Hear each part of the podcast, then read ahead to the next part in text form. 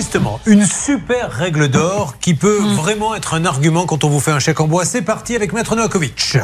La règle d'or sur RTL. Beaucoup, quand on leur donne un chèque en bois, disent eh ben, j'ai pas de chance et le mettent dans un tiroir. Surtout pas. Que faut-il faire? Voilà, deux choses. Déjà, déposer une plainte, parce que la personne risque 5 ans d'emprisonnement et 375 000 euros d'amende. C'est la peine maximum, bien sûr. Et puis, parallèlement, bien sûr, on peut avoir un titre.